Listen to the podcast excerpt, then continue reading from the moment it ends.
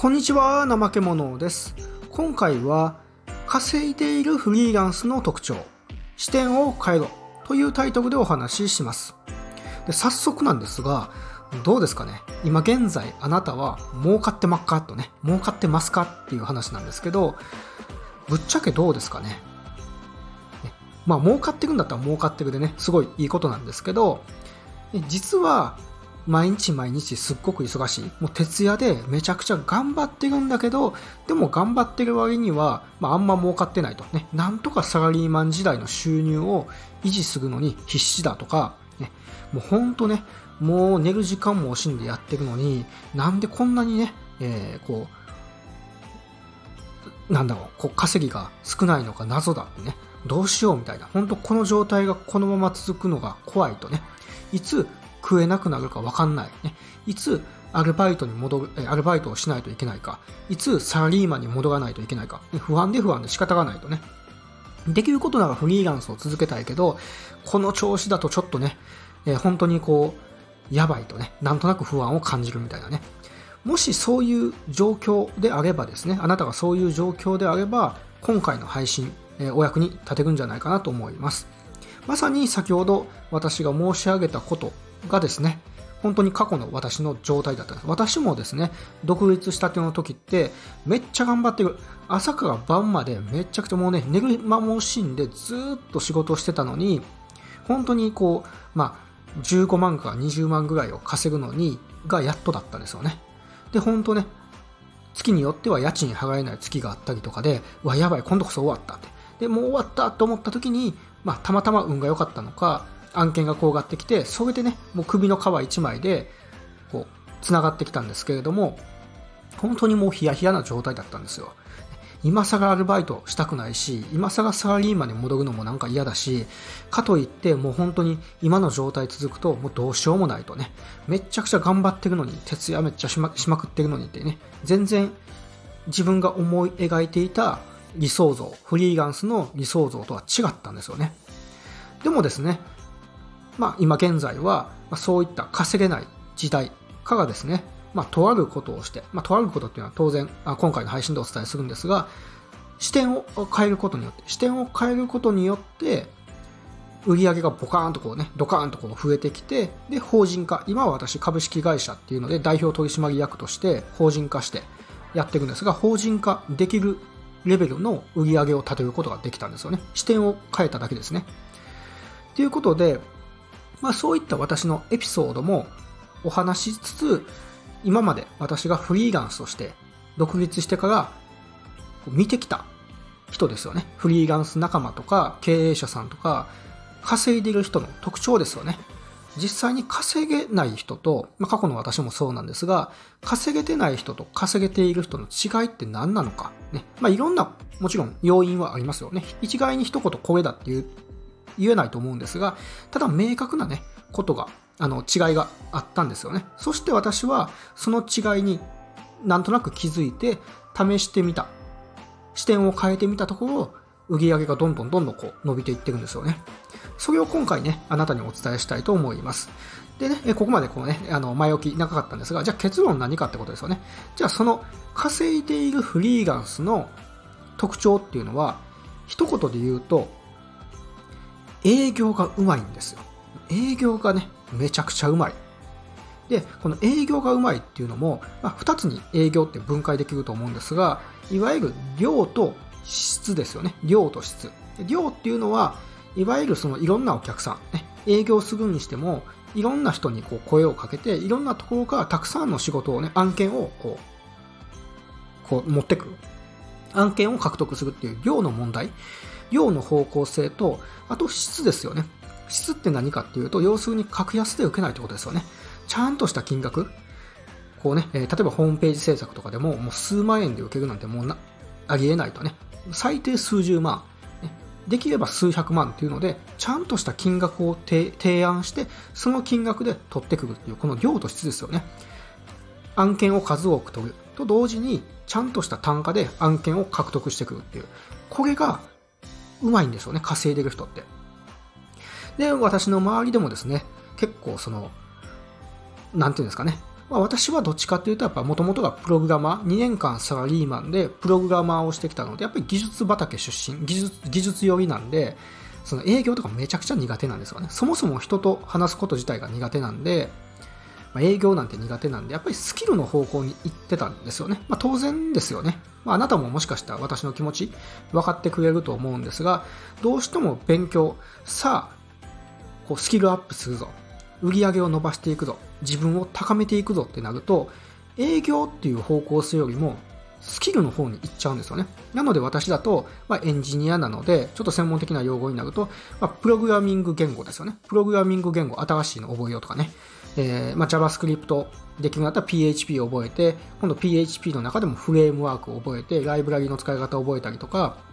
で、あとサーバーサイドの勉強したりとか、インフラですよね。AWS ちょっと勉強したりとか、Node.js 勉強したりとか、で最近だと Python なんで、じゃあちょっと機械学習手出してみようかとか、ね、まあそういったその技術の方向にどんどんどんどん行っちゃって、行ってしまえばもう営業のことなんて全く当時稼げてない時は考えてなかったんですよ。ね、営業そっちのけでスキルばっか磨いてたんですよね。で、むしろですね、そのやっぱり営業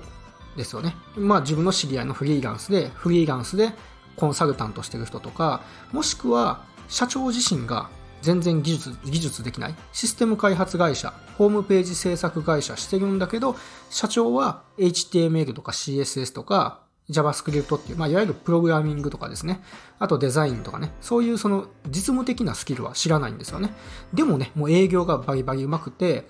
すごいこう、仕事を取ってくる。ね。で、口八丁手八丁って言うとね、ちょっと失礼かもしれないんですけども、有名なあの、ある話をするんですよね。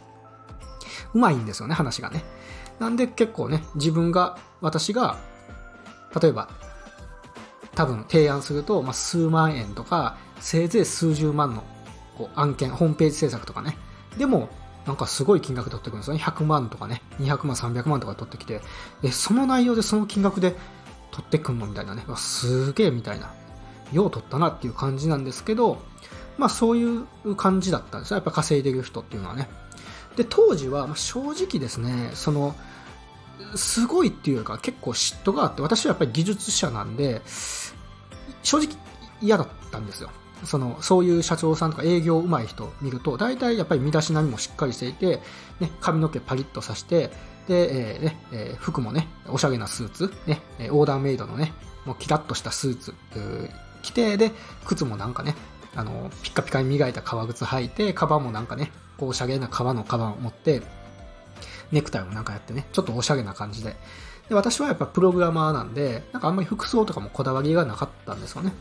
ていうことで、やっぱり自分と真逆の人間。私は口下手で、なかなか営業も当然苦手だし、人と話すことも苦手。対してやっぱ稼いでいる人っていうのは、技術はできないけど営業が得意っていうので、やっぱり多分ちょっと嫉妬もあったと思うんですよね。羨ましいって。自分と真逆の人間なんで嫉妬もあって、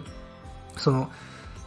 単純にその尊敬はしてなかったんですよ。当時。で、真似しようともしなかった。その参考にもしようとしなかったと。口、口ばっかとかね。もう口ばっか上手くて、なんか本当ね、なんかね、いいことばっか言ってっていうので、なんかこう、俺はそういう人たちと違うと。俺は技術がある。ね、俺は本当腕でやっていくと。ね、お客さんと真摯に向き合って、適正な価格で安く、安くうまいものを作るみたいな、に誇りを持ってたというか、プライドを持ってたんですよね。ただ、じゃあ現実問題どうだったかっていうと、やっぱりそれだとしんどいんですよね。明らかに相場よりか安い、格安で受ける。で、格安でね、やっぱ提案するとお客さん喜ぶんですけど、まあ、こちらとしてはやっぱり全然ですね、こう、労働の工数ですよね。かける時間ともらう報酬が釣り合わないわけですよね。当然やっぱりこう、いっぱいそういうのを受けてくると、自分で自分を圧迫しちゃって、追い込んじゃって、クオリティが下がってきたりして、結果的にちょっとクレームにつながったりとかしちゃってたんですよね。で、そういう背景があって、まあ、独立してから1年目ぐらいですかね。で、営業方法、え、えー、っと、その、自分を見つめ直したんですよね。今まではもうずっと、やっぱりスキルばっか、実務スキルばっか、プログラミングの勉強ばっかやってたんですよ。けど、これじゃあかんなと。ね。やっぱり自分はまあフリーランス。フリーランスであるんですけど、やっぱり、そのフリーランスでありつつ、経営者なんですよね。そうですよね。もしあなたがね、今フリーランスしてる。だったら、まあフリーランスっていうそのカテゴライズ、カテゴリーにはいるんですけど、でも、言ってしまえば我々ってやっぱ経営者なわけじゃないですか。ね、自分で、その、個人事業主としてやっていて、でも、まあ私は法人ですけど、まあ、あの、個人事業、私、まあ当時は独立したとの時、私も、ね、フリーランスで個人事業主で、まああなたもね、フリーランスしてるんだったら個人事業主で、言ってしまえば、まあ社長なわけですよね。社長だったら、そのスキルがだけにね、こだわってちゃダメだと。全体見渡して経営者として全部見ないといけない。そう考えたときに、やっぱりね、経営のことも無視できないんですよね。あ経営じゃないや、あの、営業のことですよね。営業も無視しちゃだ、無視しちゃダメだと。もちろんスキルないのもね、さすがにまずいとね、何もできないのにね、う、う、て、なんだろう、手八丁？口八丁手八丁か。で、できもしないことできますって言ってね、えー、お金だけね、受け取って逃げちゃったらね、それ詐欺なんでダメですけど、けど、じゃあ営業について全くね、考えなくていいかというとそうじゃないわけですよね。営業についても真剣に考えて、今、勉強しているプログラミングとかデザインとかライティングとかね、まああなたがどういう業種で活躍されてるかわかんないんですが、そういった実務スキルと同じぐらい、いや、それ以上に営業についてもね、勉強しないといけないわけですよね。で、そこに気づいた。つまり、この音声配信のタイトルで言うと、ここが視点を変えろということですよね。視点を変えろと。スキルじゃないんですよと。営業っていうことも大事なんですよと。そこに視点を変えないといけないですよね。スキルよりも営業だと。そう考えたときに私は、これまでやってきてた営業方法、まあ、つまり稼げてない時っていうのは、仕事の取り方って、まあ、ランサーズとかクラウドワークスっていう、いわゆるクラウドソーシングサイト、オンライン上で仕事を取ってたんですよね。で、そういう風なところで取るんで、当然ですね、提案者、そういうオンライン上のランサーズとかだと、私以外にもね、何十人っていう人が提案するので、必然的に価格競争が起きるんですよね。安くしないと発注してもらえないわけですよね。やっぱりお客さんも安く発注したいので、適正金額。いや、この内容やったら、20万、30万もらわなもらわないと、ペイできへんわって思ったとしても、20万、30万提案したところで、発注してくれないんで、もう必然的に5万とか格安でもう、とりあえず安くてもいいから取らないとっていうので、ね、5万とかでね、こう、提案してたんですよね。で、それで受注はできると。受注できるんですけど、やっぱりしんどいわけですよね。普通だったら、その、要するにその、なんだろう、20万とか30万で取れるんだったら、それだけの労働時間で終わるんですけど、4分の1の金額になってるわけなんで、これって相対的に考えると、4倍、その開発に時間がかかるっていうことですよね。ということで、仕事取っても取ってももう消耗する毎日だったんですよ。で、こっから抜け出そうと思って、ね、経営者的な視点、営業って大事だなって本当に自分で考え直して、で、その案件の取り方をランサーズとかクラウドワークスっていうのじゃなくて、直接ですね、制作会社さんとか広告代理店さんにアプローチをかけるように変えたんですよね。具体的には、こうパートナー契約とか業務委託契約っていうので、えー、提案書、あの、資料ですよね。私はこういうものです。フリーランスでこういう活動をしてます。こういう実績があります。でこういうポートフォリオがありますっていう資料を作って提案書とか作ったりして、でそれをね、PDF でメールに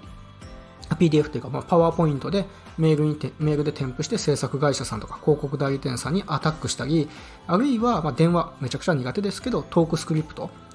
こういう順番で電話しゃべるっていうのをね、台本作って勇気持って電話して営業かけたりとかして、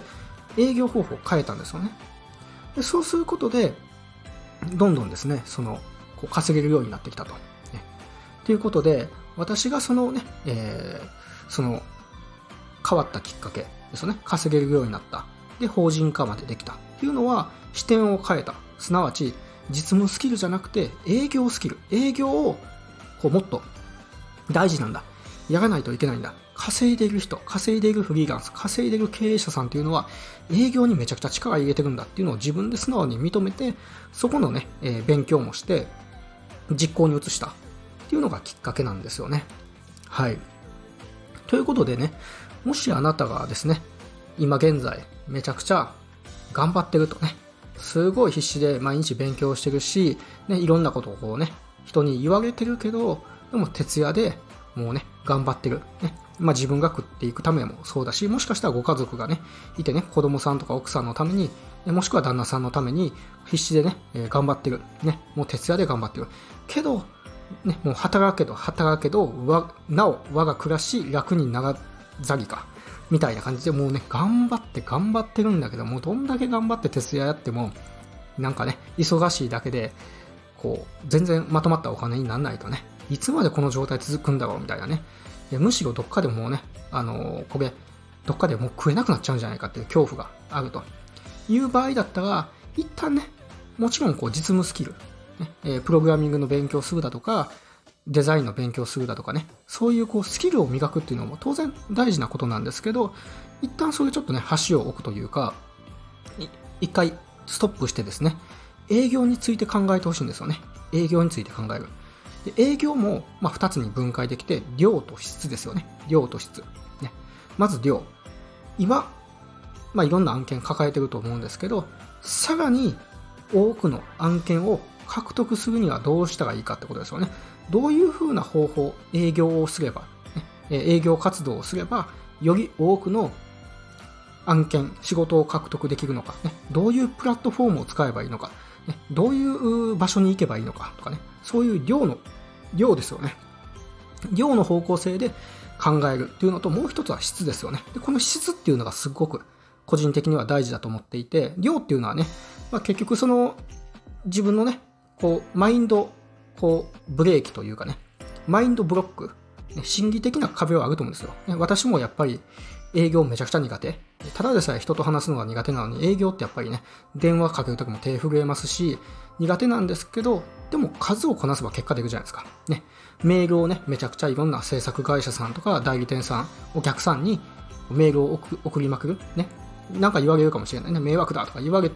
たとしても、ちゃんとですね、誠意のあるね、それはもうスパムみたいなメール送っちゃダメですけど、相手のことを考えて、しっかりとね、相手のメリットになる提案を書いて送る？で結果的にそれでね、もうメール送ってくるなって言われたら、それはそれなんですけど、でそんなのビビってし、ビビって営業をかけないというのはね、ナンセンスなんで、やっぱり経営者としてですね、営業はしていかないといけないので、なんで、SNS にしても、そのね、えー、そのホームページっていうか、まあ、ネット上で検索して、個別のお客さん見つけて営業アプローチかけるにしても、まあ、数をこなせばこの量の問題って解決できるんですよね。問題、あの難しいのは質ですよね。質。で、この質って何かっていうと、いかに高い単価、ね、適正な金額で案件を受注するかですよね。もしあなたが頭でこう工数、どのぐらいその案件に時間かかるかっていうのを考えたときに、ねえー、これだと多分、その1日8時間かかると。8時間かかるんだったら、まあ、あなた自身の時給を設定するわけですよね。例えば時給1万円に設定しますって言うんだったら、8時間なんで8万円もらわないといけない。けどバッファ、つまり、その想定してた時間で終わんない可能性があるかもしれない。システム開発とかプログラミングだったら、こういった日常判事なんですよね。